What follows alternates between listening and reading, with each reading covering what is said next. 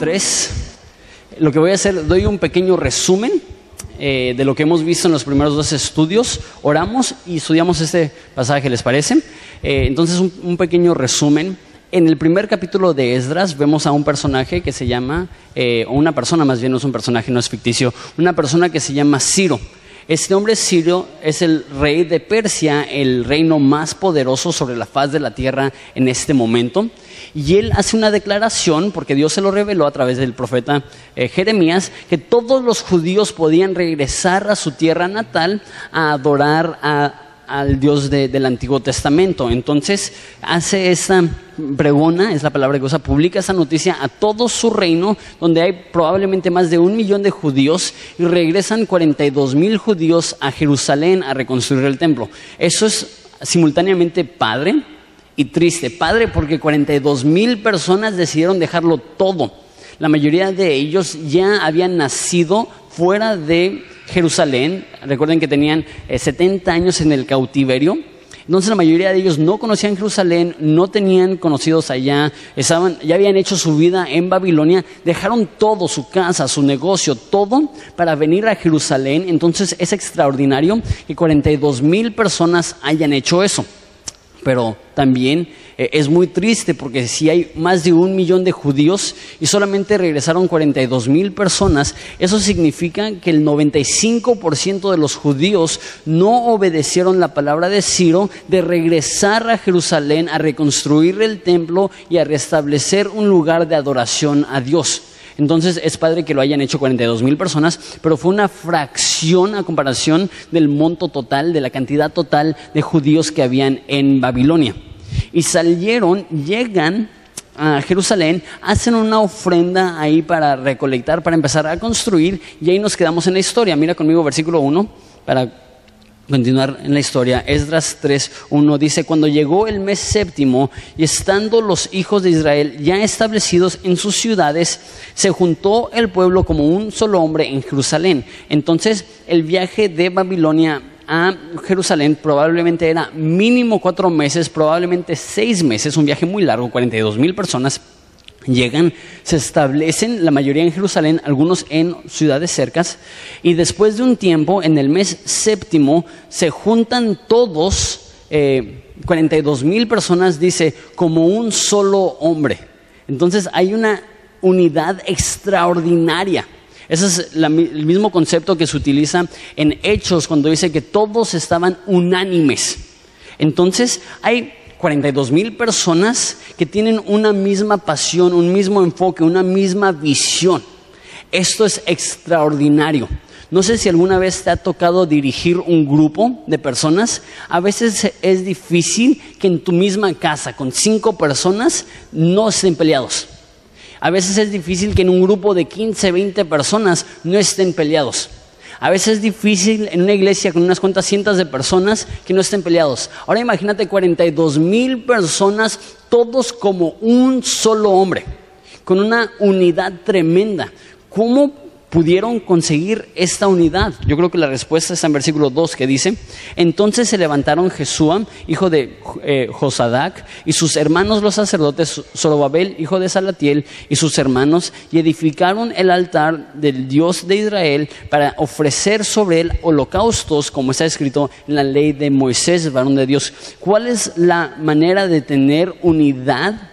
Nota, todos se reunieron con un propósito. ¿Cuál? Restablecer el altar y restablecer los sacrificios. La clave para la unidad como una iglesia es enfocarnos en el sacrificio de Jesucristo. Y eso es importante. ¿Por qué? Porque ese es el deseo de Jesús. Jesús en capítulo 17 de Juan, su última oración que tenemos escrita eh, en el libro de Juan, dice que puedan ser uno como tú y yo, Padre, somos uno. Entonces Dios quiere que los cristianos tengamos unidad. ¿Cuál es la forma de tener unidad como cristianos? No es uniformidad. No es que seamos todos iguales. ¿Por qué? Porque no todos vamos a ser iguales. ¿Cuál es la forma de tener unidad? Es tener un vínculo común, en este caso, los sacrificios para ellos, en nuestro caso, el sacrificio de Jesucristo. Déjalo digo de esa forma. En ningún otro lugar encontrarás unidad como la ves en la iglesia. Y ya sé lo que estás pensando. Uy, sí, uy, sí, que unidos. Eh, pero compáralo. ¿En qué otro grupo social o en qué otro club social tienes personas de clase alta sentándose junto a gente de clase media y clase pobre? ¿En qué otro club social tienes a personas que tienen posgrados y tienen maestrías y tienen doctorados? Sentándose junto, abrazando, amando, conviviendo con personas que no terminaron la primaria. ¿En qué otro lugar tienes personas que son extrovertidas, amando a personas que son introvertidas? ¿En qué otro lugar tienes personas que son ah, que le encanta el atletismo, conviviendo con personas que le encanta lo académico? Normalmente no se ve eso. Normalmente ves grupitos que se unen por gustos, por edad. ¿En qué otro grupo ves chavos de 15 años conviviendo con señores de 60 o ancianos de 85 años? No se ve en ningún otro centro social, se ve esto. Eso es algo casi exclusivo para la iglesia. ¿Por qué? Porque en Cristo, teniendo esta meta común, ese común denominador, une a las personas aún las más diferentes. Entonces, por la gracia de Jesús, podemos estar aquí, ancianos, jóvenes, ricos, pobres, inteligentes, no tan inteligentes, los que le van a, cierto partido político, los que no le van a cierto partido político, los que le van a las chivas, a los cholos, hasta hay espacio en la casa de Dios para los que van a la América. Imagínate tú.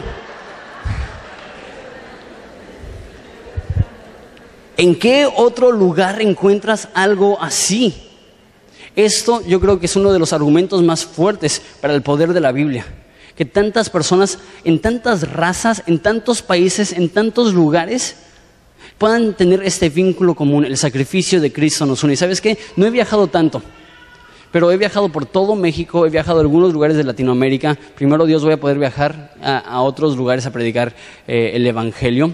Pero ha sido bello ver a personas que no tienen nada en común conmigo, ni siquiera el idioma que me traten con honor simplemente porque compartimos el mismo Jesús que adoramos. Eso es algo precioso, eso es algo que no se ve. Todo el pueblo, 42 mil personas unidas por una causa. ¿Cuál es esa causa? Sus sacrificios es para ellos, para nosotros es el sacrificio de Jesucristo. Entonces se unen y algo que quiero eh, recalcar aquí es que menciona, por favor, si puedes ver en versículo 2, dice Jesús, hijo de Josadac, sus hermanos los sacerdotes y Zorobabel. Ya les he comentado, pero en caso de que no estuvieron la semana pasada o antepasada, Zorobabel y Sesbazar es la misma persona con dos nombres. Zorobabel es el nieto del último rey de Judea. Entonces, si no hubieran sido eh, si no, hubieran caído en cautiverio, si no hubieran sido esclavizados por los babilónicos, eh, el rey hubiera sido Zorobabel, hubiera sido Sesbazar. Sin embargo, eh, porque ya no tenían una, monarquía en Jerusalén, simplemente es visto como un líder, ya no es un rey, pero él es la, la persona que dirigió a las personas que regresaron de Babilonia a Jerusalén y él es el protagonista de la historia de Esdras hasta el capítulo 7. Ya sé que, es confuso eso, ¿por qué? Porque el libro se llama Esdras, no, no Sesbazar y no Zorobabel. Pero, independientemente del título del libro, el protagonista, la mayoría del tiempo del libro de Esdras, es este cuate, Zorobabel. Ahora, lo interesante es que siempre es mencionado primero, excepto en este capítulo. En este capítulo menciona a otra persona primero. ¿Quién es? Dice al hermano de los sacerdotes que es Jesúa. Ahora, eso es interesante porque Jesúa es el nombre hebreo de Jesús. Jesús es griego, Yeshua o Jesúa es el nombre hebreo. Entonces, esa persona comparte nombre con Jesús. Y no creo que sea mera coincidencia que en esta historia vemos que Jesús hace un sacrificio. No estoy diciendo que ese es Jesús del Nuevo Testamento hecho carne, pero lo que sí estoy diciendo es que Dios cuando estaba escribiendo la Biblia, a través de autores humanos, dijo, voy a meter esto, voy a meter esto, voy a meter esto, para que nosotros después vamos a ver, ah, ok, sí, aún el Antiguo Testamento se trata de Jesús. Y vemos aquí el enfoque de Jesús, ¿cuál es? Dice, edificaron altar del Dios de Israel para ofrecer sobre él holocaustos, como está escrito en la ley de Moisés, varón de Dios. ¿Qué es lo primero que hicieron Tienes que imaginarte esto. La gran mayoría de personas jamás han visto Jerusalén. Tienen 70 años viviendo en Babilonia. Llegan 42 mil personas. Imagínate, ¿alguna vez has entrado a una casa abandonada? Ah, hay un hotel allá por este, Punta Banda, pero Punta Banda de, por la bufadora, este, un hotel que se construyó y se dejó de usar por, por mucho tiempo y, y en, malas condiciones. Y me acuerdo que cuando era adolescente, unos amigos y yo nos, nos metimos de noche para asustarnos y sí daba mucho miedo. ¿Por qué? Porque con unos cuantos años que no se use algo se empieza a deshacer, se empieza a gastar, se empieza a ver como un lugar abandonado. Ahora imagínate un lugar que ha, que ha estado abandonado por 70 años, que fue destruido en una guerra. Llegan y las casas han sido quemadas, los muros han sido destruidos, el templo fue desarmado piedra por piedra. ¿Qué crees tú que hubiera sido lo primero que hubieran hecho? Lo primero que hicieron fue establecer el altar. ¿Por qué? Porque el altar es el lugar donde la gente adoraba a Dios.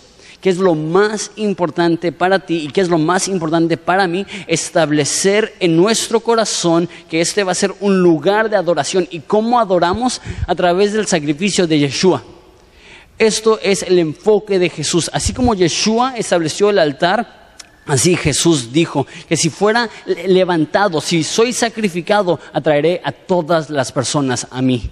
Jesús vino para morir, nosotros vivimos para adorar. Entonces, mira, versículo 3, están adorando y no es que no, no había nada más que hacer, les recuerdo, estaban destruidos los muros, no habían casas y colocaron el altar sobre su base porque tenían miedo de los pueblos y de las tierras, y ofrecieron sobre él holocaustos a Jehová, holocaustos por la mañana y por la tarde.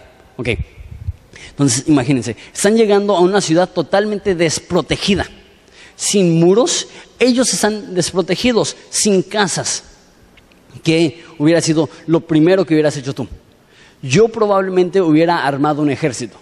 Hubiera dicho, ok, hay 42 mil personas, Vamos a hablarle a Ciro y le vamos a pedir 72 mil espadas, 72 mil escudos, porque hay muchas naciones alrededor de nosotros y si llegan a atacar nos vamos a estar desprotegidos. O a lo mejor hubiera armado un grupo de arquitectos y hubiera dicho, necesitamos hacer unos muros de protección, porque si no van a invadir y vamos a estar desprotegidos. Interesante, están atemorizados de las naciones vecinas, pero en vez de invertirlo en un ejército o invertirlo en paredes de protección, ¿qué es lo que hacen?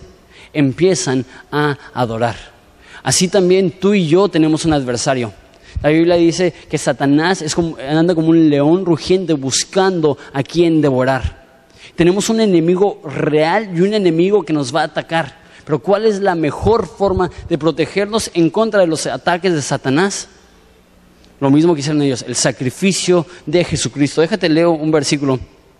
En Colosenses 2, 13 al 15 dice, y vosotros estando muertos en vuestros delitos y la circuncisión de su carne, os dio vida juntamente con él, perdonándoles los pecados, anulando el acta de los decretos que había en contra de nosotros, que era contraria, quitándolo de en medio y clavándolo en la cruz, despojando a los principados y potestades, los exhibió públicamente, triunfando sobre ellos en la cruz. En la cruz es donde Jesús le dijo a Satanás, ah, ah. En la cruz es donde nosotros nos podemos refugiar que para, para, que los ataques de Satanás no nos puedan tocar. ¿Por qué? Porque en la cruz es donde Cristo triunfó sobre las potestades y las expuso, las avergonzó públicamente. Eh, por eso dice la Biblia que tomemos nuestro escudo de fe. ¿Cuál es la forma que nos protegemos en contra de los ataques de Satanás? Depositando nuestra fe y nuestra confianza en la obra de, de Jesús, de Jesucristo, sobre la cruz. Ahora, los únicos ataques que recibiremos no solamente son satánicos y no solamente son diabólicos, no solamente va a ser Satanás intentando hacer una, una, afrenta en contra de nosotros, sino que también ellos tenían el peligro no solamente de una invasión, con ejércitos, sino que otra estrategia que utilizaban las naciones vecinas para debilitar a Israel es que no, no mandaban a un ejército con flechas y espadas, mandaban a sus hijas con maquillaje, tacones altos, minifaldas, y llegaban a Israel enamoraban a los israelitas, se casaban y así debilitaban a la nación porque ya los hijos no tenían el mismo orgullo nacional, ya no estaban dispuestos a morir por su patria. Entonces, no solamente tenían miedo probablemente por el temor a ser atacados por un ejército, también entienden que hay naciones vecinas que son paganas y como había pasado antes, habían caído en la misma idolatría que las naciones paganas. ¿Cuál es la forma que nos protegemos en contra de las malas influencias? ¿Cuál es la forma que nos protegemos en contra de desviarnos de las cosas de Dios por malas amistades? No es alejarnos de todas las personas, no es decir, si no eres cristiano no me voy a juntar contigo. No es eso. ¿Cuál es la forma de protegerte en contra de ser influenciado, influido de mala forma por personas que tienen malas intenciones? Una vez más, el sacrificio de Jesucristo. La manera que te proteges en contra de, de las tentaciones del mundo es estar aferrado a la cruz de Cristo. Es cuando ves a tu Salvador colgando, gritando, consumado es, que tú dices, ¿sabes qué? No tiene caso dejarlo. Es como dijo Pedro, ¿a quién más iremos? Solamente tú tienes palabras de vida eterna. La forma que podemos combatir esas malas influencias es abrazando lo que Cristo hizo en la cruz. Ahora, estamos hablando en esa serie, su casa, mi casa. Y estamos viendo aquí que están llegando los jefes de casas paternas y demás. ¿Qué aplicación tiene esto a nuestra casa? Padre de familia, también eso es lo mejor que puedes hacer para proteger a tus hijos la mayoría de personas piensan primero en barreras y en ejércitos y no en su relación con Jesucristo. Lo mejor que puedes hacer para tu hijo no es decirle, no, no, no, no, no, no. Lo mejor que puedes hacer para tu hijo es demostrarle con el ejemplo, esto es lo que es una verdadera relación con Jesucristo. Y cuando vean una vida satisfecha en ti, lo anhelarán para ellos mismos. No estoy diciendo que son malos las, este, las reglas, no estoy diciendo que es malo protegerlos. Lo que sí estoy diciendo es que no es suficiente protegerlos si no, si no, les estás modelando lo que deben de hacer con Jesús, si no les estás modelando cómo adorar a Jesús. No es suficiente decirle a tus hijos qué no hacer, tienes que con el ejemplo demostrarles qué sí hacer. Y esto es enfocarte en Jesucristo aún a pesar de la dificultad y la oposición que pueda existir. No hay nada que hará que Cristo sea más atractivo para tus hijos que adoración genuina en tu vida. Y no estoy diciendo que ser cristiano garantiza la salvación de tus hijos, pero estadísticamente cuando el padre de familia es cristiano, el 70% del tiempo el resto de la familia es cristiana, completamente cristiano, esposa y todos los hijos. No estoy diciendo que es garantía, lo que estoy diciendo es que sí ayuda mucho. No es garantía porque Dios no tiene nietos, pero sí ayuda porque cuando ves a tu papá adorando a Dios de una manera genuina, dices, yo, yo, quiero eso. Entonces, por miedo a las naciones a su alrededor, continúan con esos holocaustos, continúan con esos sacrificios. Además de esto, versículo 5, perdón, versículo 4 dice, celebraron asimismo la fiesta solemne de los tabernáculos, como está escrito, y holocaustos día eh, por orden conforme al rito eh, cada cosa en su día. Entonces celebran la fiesta solemne de los tabernáculos. Les explico la fiesta de los tabernáculos. Eh, cuando Israel salió de Egipto, Israel fue una nación que fue esclavizada por Egipto, salieron, iban a ir a la tierra prometida. Ahora, cuando fueron a la tierra prometida, estuvieron 40 años en el desierto viviendo en tiendas de campaña. Y lo que hacen todos los años eh, hasta la fecha los judíos es que una semana al año salen de sus hogares y viven en tiendas de campaña por una semana recordando el tiempo que pasaron en el desierto.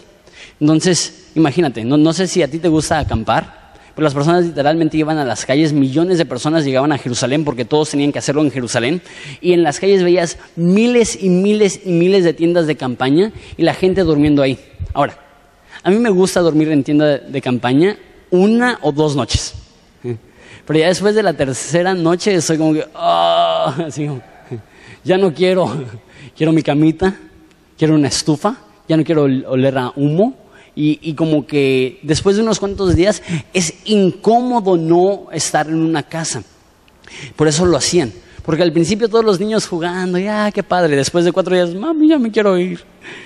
Mami, ya, ya, ya estuvo, me duele la espalda. Y los niños quejándose y, y, los papás así como que frustrados. Después, en el último día de la fiesta, llegaba el, el sumo sacerdote y en el altar derramaba agua. La gente venía al altar y celebraba y todos iban a sus casas simbólicamente recordando el día que cruzaron el Jordán y entraron a la tierra prometida y entraron al descanso. Eso es lo que está sucediendo aquí. Y vemos esta bella imagen de lo que están celebrando que Dios les trajo descanso, que Dios les permitió entrar a la tierra prometida. ¿Sabes qué es interesante? Jesús también celebró la fiesta de los tabernáculos y en Juan 7, en el último día de la gran fiesta, dice, se derramó el agua y Jesús se paró y dijo, el que tiene sed, venga a mí, yo soy el agua viva. Jesús es nuestra tierra prometida y no hallaremos descanso verdadero hasta que llegamos a Jesús. Y podemos, cuando llegamos a Jesús, celebrar el descanso que tenemos en Él, pero nota el orden. Primero es el sacrificio que están teniendo y después es la celebración y el descanso. Ese es el orden. Primero ponemos nuestros ojos en Jesucristo, confiamos en Jesucristo, Él nos perdona nuestros pecados y después recibimos descanso. Después recibimos esta paz. Mucha gente quiere la paz de Dios sin recibir el perdón de Dios. Mucha gente quiere la satisfacción que hay en Dios sin ver el sacrificio que tuvo que hacer Jesús. No, no, ese no es el orden. El orden es, Él dio su vida por mí, ahora yo puedo descansar en Él. Ahora, versículo 5, eso, eso me encanta. Y además de esto, el holocausto continuo del eh, las nuevas lunas y todas las fiestas solemnes de Jehová y todo sacrificio espontáneo, toda ofrenda voluntaria a Jehová. Lo que está diciendo aquí es que estaban observando la ley de Dios y en la ley de Dios se dieron cuenta que habían ciertos festejos, la, manera que lo dice aquí es que habían fiestas solemnes. Ahora, eh, habla de las nuevas lunas y eso se escucha casi como un horóscopo, como que nosotros lo vemos y está muy raro. Eso simplemente era que cada primer día del mes Dios estableció en su ley que la gente iba a tener una fiesta, que la gente iba a celebrar y que la gente iba a tener un banquete. Entonces todo primer lunes del mes, la gente tenía que celebrar, la gente tenía que hacer una pachanga y aparte de eso tenían mínimo seis, dependiendo del comentarista, a lo mejor más fiestas que ellos hacían. Entonces la mayoría de judíos una o dos veces al mes tenían una fiesta nacional. ¿Por qué? Porque Dios dijo. No sé si te gusta esto. A mí sí me gusta que ese es el tipo de Dios que servimos. Que Dios dice, quiero que hagan algo solemne. Nosotros escuchamos algo solemne como que, diviértanse. Es como, me acuerdo con, mi papá cuando íbamos de viaje, decía, hay una regla. ¿Cuál es esa regla? No se pueden aburrir. Hagan algo, diviértanse. No, no dejamos nuestra casa para ir a ese otro país para que ustedes estén aburridos. Asimismo, también Dios estableció en su ley que iban a haber fiestas. ¿Qué tan seguido? Una o dos veces por mes como cristianos debemos de saber cómo celebrar. Debemos de saber cómo comer para la gloria de Dios en banquete, reconociendo lo bueno que es Él. Necesitamos ser como cristianos los más pachangueros. Los más pachangueros. Imagínate, el mundo no tiene nada que celebrar. llega el viernes y ¿qué es lo que hacen? Celebran. Eh, ¿Por qué? Pues porque es viernes. ¿Y qué es viernes? Pues nada. No trabajo mañana y, estoy celebrando. Imagínate, ellos que no tienen nada que celebrar, saben celebrar y nosotros que tenemos todo que celebrar estamos así. Ay, no. Soy, cristiano, los cristianos somos serios, no. ¿Cuál? Dios estableció fiestas, Jesús iba a fiestas. Estamos esperando la gran boda de los corderos, que será una gran fiesta. Dios estableció que nosotros pudiéramos celebrar lo que él, ha hecho a través de fiestas pachangas. Y no estoy hablando de fiestas y pachangas con borracheras o rompiendo mandatos. Eso no es el tipo de fiestas que tenían. Eso es bien, saludablemente, divertirte en familia, reconociendo que Dios es bueno, que Dios es grande y celebrando la misericordia de Jesús. Te doy permiso a que te diviertas en familia celebrando lo mucho que Cristo hace. Qué padre ser cristiano, ¿no? Entonces, eh, no solamente tenían descanso, el sacrificio de Cristo no solamente produce el descanso, la fiesta de tabernáculos, el sacrificio de Cristo produce celebración. Y cuando vemos lo que Cristo hace, podemos celebrar con este entusiasmo reconociendo, servimos a un Dios bueno. Versículo 6.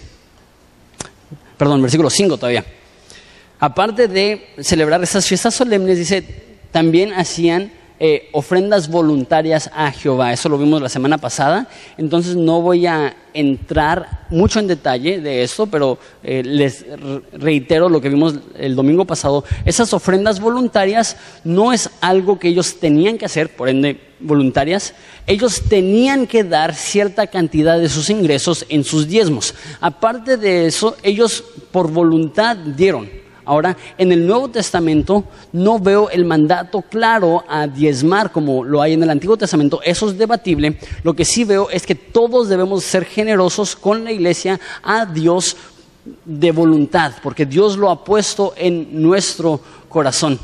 Pero es, es importante ver el orden también de eso habla primero del sacrificio de Dios, habla después del descanso que Dios nos da, habla después de la celebración que Dios nos da, y es en esa mentalidad de celebración que las personas están dando. No damos para ganarnos el favor de Dios. Damos porque Dios ya hizo todo lo necesario en la cruz para ganarnos su favor y damos en agradecimiento. No damos para ganar algo de Dios, damos porque en Cristo tenemos absolutamente todo lo que necesitamos y es la reacción natural ante su gracia, es responder con ofrenda, responder con generosidad, responder con gratitud. Y eso es lo que hacen. Versículo 6. Eh, Desde el primer día del mes séptimo comenzaron a ofrecer holocaustos, pero los cimientos del templo de Jehová no se habían echado todavía. ¿Por qué es un problema eso? Acabamos de ver, no necesitan paredes, no necesitan ejército, tienen sacrificios. Entonces, necesitan poner eh, cimientos, necesitan construir paredes, necesitan, pues, en teoría, no. ¿Qué es lo que necesitan para poder adorar a Dios? Un altar. ¿Qué es lo que tienen? Un altar. ¿Qué es lo que necesitan? Un sacrificio. ¿Qué es lo que tienen? Sacrificios. ¿Necesitaban poner cimientos? En teoría, no. Entonces, ¿por qué lo hicieron? Piénsalo. Cimientos demuestran, permanencia. O sea, no sé cuántos hay aquí que se dedican a la construcción, pero dependiendo de qué tan permanente quieres que sea un edificio, son los cimientos. Si quieres un edificio que va a sobrevivir años, necesitas poner buenos cimientos. Ahora, ellos querían permanencia. ¿Por qué? Porque sabían que lo que se hace para Dios se debe de hacer bien. Ahora, imagínate, pocos saben esto. Este templo que ellos construyeron será el templo donde Jesús en 500 años caminará. Será el templo donde el velo va a ser partido. Será el templo que Dios hecho carne verá. Imagínate si no hubieran hecho esos, cimientos. Imagínate si hubieran, eh, pues lo que sea. No hubieran tenido el privilegio de tener a Dios hecho carne caminando en ese templo. ¿Y sabes qué? Le echaron tantas ganas y lo hicieron tan bien que la parte que no fue destruida en 70 eh, años después de Cristo, permanece hasta hoy en día, 2500 años después. ¿Qué tan bien edificado necesita ser algo para sobrevivir 2500 años? ¿Por qué? Porque reconocían, si es para Dios, debe ser bien, y reconocían, no queremos ser la única generación que adora a Dios, queremos que nuestros hijos y los hijos de nuestros hijos por mil generaciones puedan adorar a Dios en este lugar. Eso es lo que hacen, mira lo que Tuvieron que hacer el versículo 7, dice, y dieron dinero a los albañiles y carpinteros, asimismo comida, bebida y aceite a los sidonios y tiros, para que trajesen madera de cedro desde el Líbano por el mar a Jope, conforme a la voluntad de Ciro, rey de Persia, acerca de esto. Eso escucha fácil, pero están en Jerusalén y dicen, nuestra madera no tiene suficiente calidad, vamos a pedir madera. ¿De dónde? Ahí dice, de los sidonios y de los tiros, esos están a cientos de kilómetros de distancia, a tal grado de cómo vas a transportar eso. Los cortan, los llevan al mar, los meten al mar y los llevan por la orilla del mar hasta Israel, los sacan y los cargan hasta Jerusalén. ¿Por qué? Porque querían que el templo estuviera bien construido. Esa es una dedicación absoluta a las cosas de Dios, reitero. Si lo estamos haciendo para Dios, más nos vale hacerlo bien. Versículo 9. eh, ocho más bien, el año segundo de la venida a la casa de Dios en Jerusalén, entonces ya ha pasado bastante tiempo. Tomó mucho tiempo reconstruir eh, nada más los cimientos, porque si tú sabes, ese es de, las, de los aspectos más tardados de construcción. Los cimientos es muchísimo trabajo y no se ve mucho. Entonces ya, tienen, ya están entrando al segundo año haciendo los cimientos.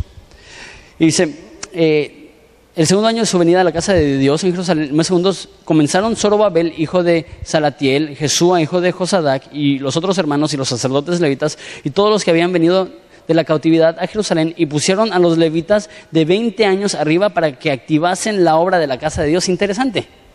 Están construyendo, están poniendo piedras, están haciendo hoyos, sería el equivalente para nosotros, están haciendo mezcla. ¿Y a quiénes ponen a trabajar? a los chavos de 20 años. Ahora yo creo que eso es plan con maña. ¿Por qué? Porque imagínate a tus 50 y de años andar cargando piedras de cientos de kilos.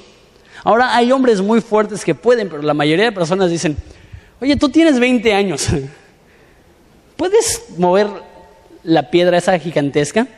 Y eso es lo que decidieron hacer. De hecho, interesante, la ley de Dios establece que las personas debían de trabajar desde los 25 hasta los 50 años en las cosas de Dios y después de eso se tenían que casi jubilar y entrenar y ser mentores para los jóvenes que iban empezando. Eso es lo que, Dios ordenó para los levitas. Pero están bajando la edad. Están diciendo, hay tanta necesidad que los vamos a empezar desde los 20 años. Dos cosas que veo aquí. Uno, es bien importante que le demos oportunidades a la siguiente generación. Y le doy gracias a Dios por las oportunidades que Él me ha dado, pero queremos en Horizonte fomentar esta cultura en la cual los chavos saben, en este lugar van a haber oportunidades para servir, para ser un líder, para crecer, para ser discipulado. Y eso es lo que estaban haciendo. ¿Por qué? Porque son fuertes. La Biblia dice que la gloria del joven es su fuerza. No creo que eso es lo que querían hacer, ponerlos como líderes, pero decían, si es mi espalda o la tuya, tú cargas la piedra. Yo creo que esa es la mentalidad que están teniendo. Y debemos tener una mentalidad parecida en, la iglesia. Hay personas aquí que ya tienen más edad y tienen esposa, hijo, trabajo, y es difícil. Y sí debemos estar involucrados todos, pero también darle la oportunidad a chavos que a lo mejor tienen más fuerza, más tiempo, aunque ellos te dirían que no tienen más tiempo, porque eh, su, única, su, única medida de, su única forma de medir el tiempo es lo que tienen ahorita. Pero ya, ya que se casan y tienen hijos, dicen, ¿qué hacía con tanto tiempo? No sé cómo me aventé toda la serie de Lost. Ahora, ahora no tengo ni tiempo ni para ir al baño. Sí, me tengo que bañar en cinco minutos porque mi bebé está a punto de llorar. Este, entonces las cosas cambian. Como joven tienes tiempo, tienes fuerza, utiliza esa fuerza, utiliza ese tiempo para servir en las cosas de Dios, porque créeme, jamás llegarás al punto donde es todo para abajo. Y cada día es menos fuerzas, menos fuerzas, menos fuerzas.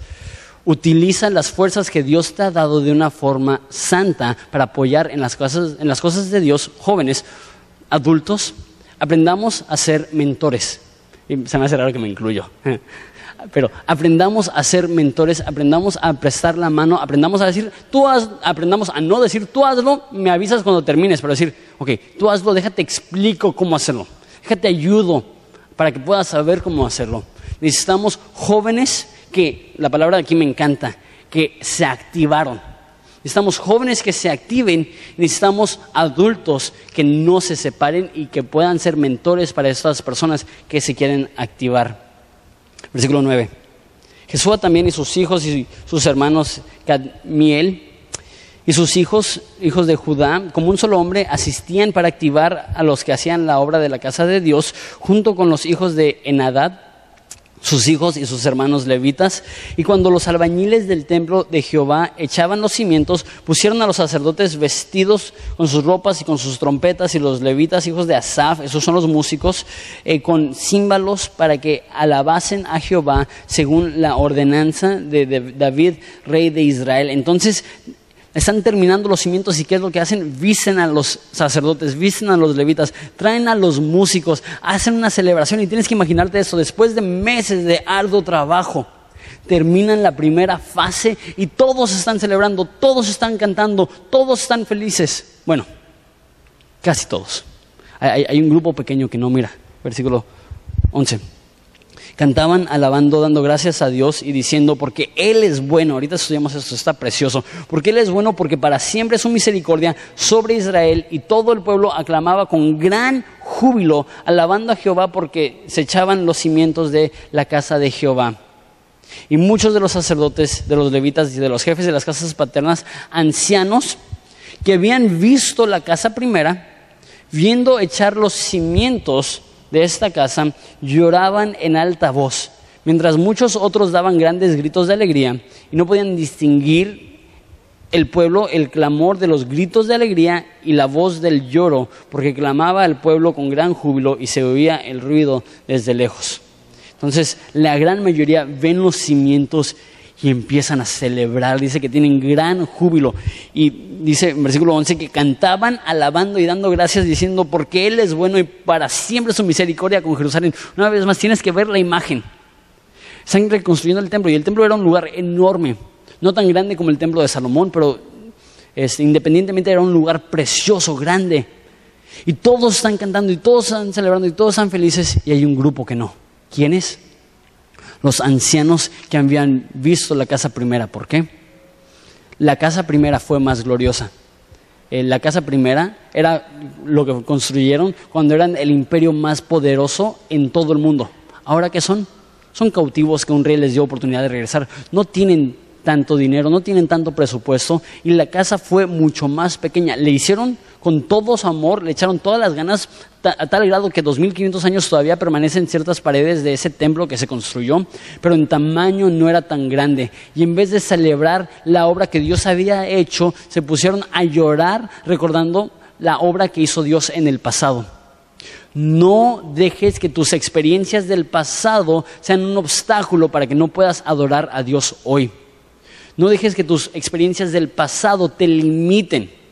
Ahora, la mayoría del tiempo esas son malas experiencias. La Biblia dice eh, de, Pablo, una cosa hago, olvidando lo que tengo atrás, prosigo hacia la meta. Entonces debemos olvidar lo pasado. Eso significa que a través de la sangre de Cristo Él nos da el poder para poder superar aquellas cosas que nos lastimaron y nos hirieron y dejaron una cicatriz en nuestra vida. Dios puede ayudarte a que olvides las cosas pasadas. Eso es cierto. Pero el contexto aquí no es, cosas malas. Hay cosas buenas que viviste en tu pasado, pero que si no maduras y no eh, vas siendo transformado día por día, día, te vas a quedar en el pasado. Y escucho muchas veces de gente mayor decir cosas así. Hace 30 años. Esa frase es muy peligrosa. Porque gloria a Dios que Dios haya obrado hace 30 años, pero si no tienes los ojos abiertos para ver lo que Dios está haciendo hoy en día, tendrás nostalgia, mas no adoración. Recordarás con gozo las cosas pasadas, pero verás con tristeza lo que Dios está haciendo hoy y no debería ser así. No dejes que tus experiencias pasadas hagan que no puedas disfrutar las cosas bellas que Dios está haciendo hoy. Y a veces sí es que es como los pescadores, que con el tiempo crece la historia. Atrapé un pez, ¿de qué tamaño? Así. Y después de unos 10 años, no inventes, el pez era más grande que mi camioneta. Porque va creciendo la historia poquito a poquito y, nos acordamos y decimos, sí, no es que así era. Lo, pesé y todo y, no tuve que rentar un, camión para poder mover el pez y, era aún así un, un Nemo todo chiquito. Y, y, a veces eso pasa con las historias, las vamos exagerando. Eso no era el caso. Legítimamente el templo primero fue mejor. No cambia el hecho que el segundo templo fue glorioso. A lo mejor tus experiencias del pasado fueron excelentes. No te quedes en 1993. Dios está haciendo cosas hoy y necesitamos, debemos como un pueblo reconocer cuán grandes cosas está haciendo Dios y celebrarlo todos juntos. Es, me encanta esa definición de la adoración. Versículo 11 dice, cantaban, alabando, eso significa magnificar quién es Jesús y dando gracias. La adoración es cuando la gratitud de nuestro corazón se expresa a través de palabras que glorifican a Dios. Esa es la adoración cuando la gratitud de nuestro corazón sale en palabras que glorifican a Dios. La Biblia dice que de la abundancia del corazón la boca habla. Y si en tu corazón tienes gratitud, la consecuencia natural es que serás un adorador. Los ancianos no tenían gratitud, tenían nostalgia. Los jóvenes que jamás habían visto otra cosa estaban entusiasmados y de su corazón fluía esta adoración. ¿Cuánta pasión tenían al momento de adorar? Mira cómo termina versículo 13. Dice, ese porque clamaba el pueblo con gran júbilo y se oía el ruido hasta de lejos. ¿Cuánto volumen tiene tu adoración? No estoy hablando solamente del tiempo de adoración que tendremos ahorita, y espero que cantes con pasión, pero ¿qué tan lejos están oyendo tu adoración? ¿Está tu adoración alcanzando a tu familia? ¿Está tu adoración alcanzando a tu colonia? ¿Está tu adoración tocando a tu iglesia? Todos somos adoradores. Algunos adoramos dioses falsos, algunos adoramos al Dios de la Biblia, algunos adoramos con poco entusiasmo y algunos adoramos con todas las fuerzas de nuestro ser. Que seamos así. Que veamos la obra de Dios en la casa de Dios y que haya tanto agradecimiento en nuestro corazón que produce canto y agradecimiento. Entonces, ¿por qué no ponemos esto por obra? ¿Por qué no nos ponemos de pie, oro, y vamos a, a, adorar a Dios a través de gratitud con nuestras ofrendas y diezmos, y vamos a adorar a Dios con gratitud a través de nuestro canto también. Oramos.